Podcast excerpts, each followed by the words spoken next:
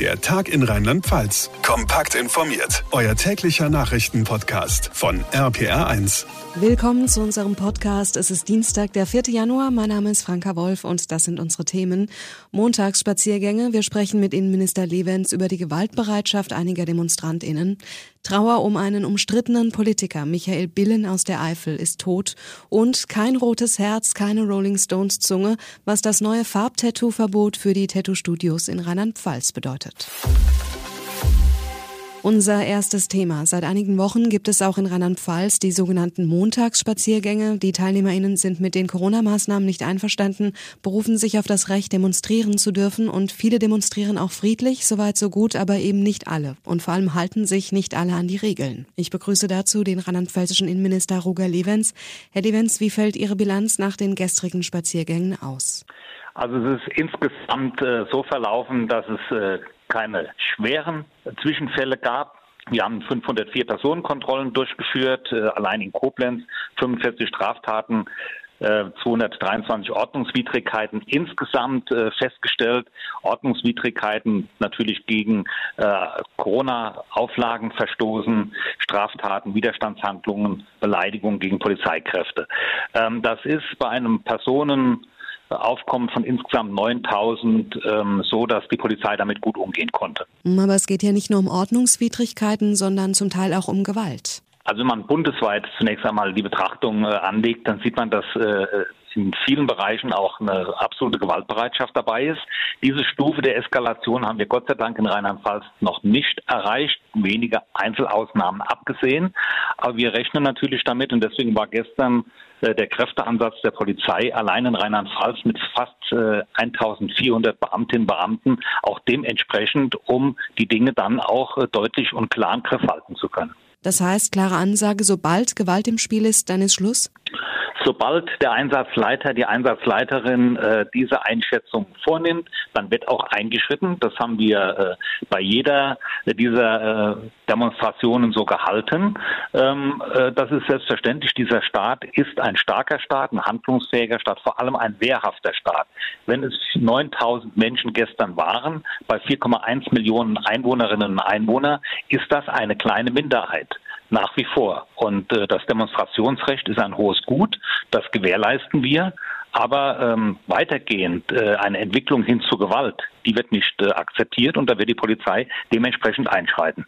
Herr Levens, sollte die Impfpflicht demnächst wirklich kommen, müssen wir dann nicht damit rechnen, dass sich die Lage noch weiter zuspitzt? Das äh, kann schon sein, dass dann Einzelne noch aggressiver äh, glauben, gegen den Staat, gegen uns alle vorgehen zu müssen. Ähm, aber auch darauf wäre man dann vorbereitet, jedenfalls wenn es aus öffentlichen äh, äh, Zusammenkünften, aus Demonstrationslagen heraus geschehen sollte. Äh, aber man sieht, dass in Einzelfällen Drohungen gegen Politikerinnen, gegen Politiker, gegen äh, äh, Menschen, die im medizinischen, pharmazeutischen Bereich tätig sind, dass dort viel Aggression und Gewaltbereitschaft unterwegs ist und die Sicherheitsorgane schauen da natürlich sehr genau hin. Das ist der Verfassungsschutz, das ist, äh, sind die Länderpolizeien, die Bundespolizei. Wir arbeiten da eng und vernetzt und äh, werden alles dafür tun, innere Sicherheit in Rheinland-Pfalz und natürlich in Deutschland zu gewährleisten. Der rheinland-pfälzische Innenminister Roger Levens. Vielen Dank. Er war einer der bekanntesten Landtagsabgeordneten in Rheinland-Pfalz, einer, der nie ein Blatt vor den Mund genommen hat, einer, der aneckte und deshalb auch in der eigenen Partei, der CDU, hoch umstritten war. Michael Billen ist im Alter von 66 Jahren gestorben. Er war seit einiger Zeit schwer krank. RPR1-Reporter Thomas Stüber über einen echten Typen. Ich bin ein CDU-Politiker, der genau weiß, was er will.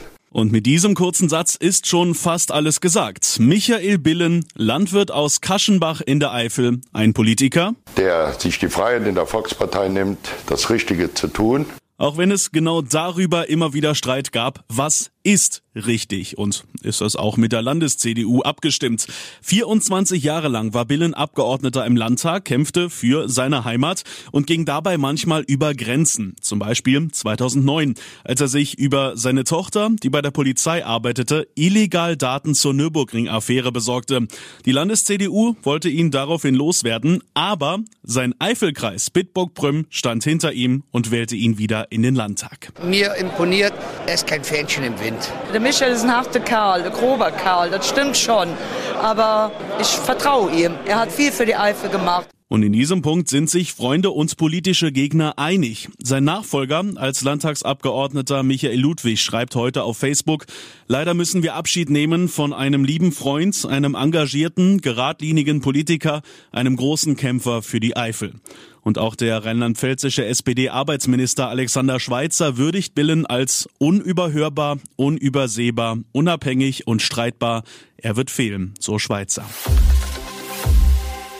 Die Tätowierszene schaut mit Unsicherheit ins neue Jahr. Grund ist eine EU-Verordnung, die heute am Dienstag in Kraft tritt und die künftig für weniger bunte Haut sorgen könnte. Denn von heute an verbietet die EU viele Inhaltsstoffe, die in diversen Tätowierfarben enthalten sind. Etwa zwei Drittel aller Farben sind betroffen. Darüber spreche ich mit Denise Stölger vom Tattoo-Studio H15 in Niederwörresbach bei Ida Oberstein.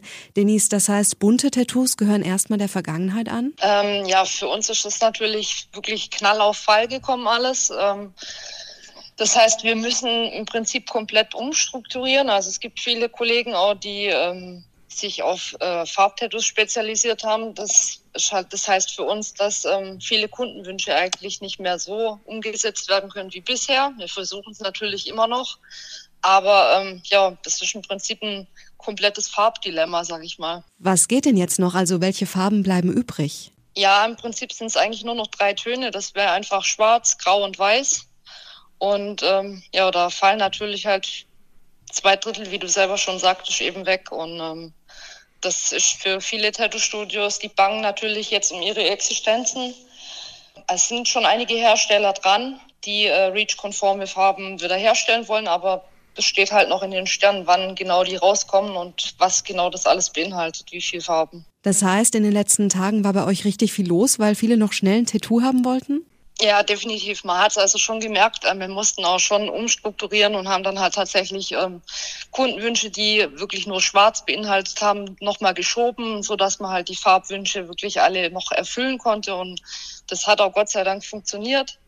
Aber ähm, ja, es war schon alles sehr erschwert für uns. Es geht ja darum, dass diese Farben gesundheitsschädlich sein sollen, vielleicht sogar krebserregend. Habt ihr da auch schon mal schlechte Erfahrungen gemacht? Gar nicht. Also ähm, wir haben jetzt wieder irgendwie Erfahrungen, dass sich irgendwelche Tattoos in, entzündet haben oder was. Oder wir haben auch ähm, mit Hautärzten selber schon gesprochen und ähm, eigentlich ist es auf gut Deutsch gesagt an den Haaren herbeigezogen, dass ähm, ja die Tattoos irgendwie, also die Tattoofarben irgendwie krebserregend sein sollen.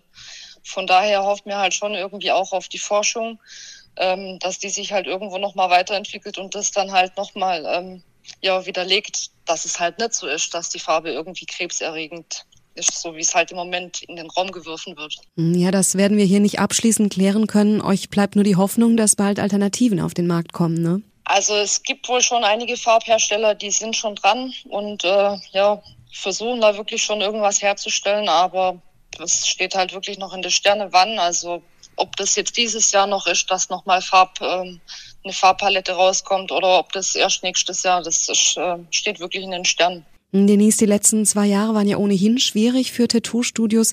Was wünscht ihr euch fürs neue Jahr? Ja, ich sag mal, natürlich, ähm, unser Wunsch ist erstmal, dass eben REACH-konforme Farben jetzt zeitnah rauskommen, dass es sich nicht noch alles in die Länge zieht, irgendwie, ähm, ja, dass unsere Kundschaft uns weiterhin irgendwie die Hand hält dass es einfach bergauf geht. Ich sag mal so, am Ende der Nadel hängt immer irgendwie Farbe, egal ob jetzt bunt oder schwarz, es geht immer irgendwie weiter. Und wir sind bisher durch jede Krise durchgekommen, egal ob Corona jetzt oder diese Krise, wir werden das gemeinsam, denke ich, alle schaffen. Denise Stölger vom H15 in Niederwörresbach im Kreis Birkenfeld. Dankeschön und alles Gute für 2022. Und das war der Podcast Der Tag in Rheinland-Pfalz für heute. Ich bin Franka Wolf, wünsche euch noch einen schönen Tag und wenn ihr mögt, gerne bis morgen. Der Tag in Rheinland-Pfalz, das Infomagazin, täglich auch bei RPR1. Jetzt abonnieren.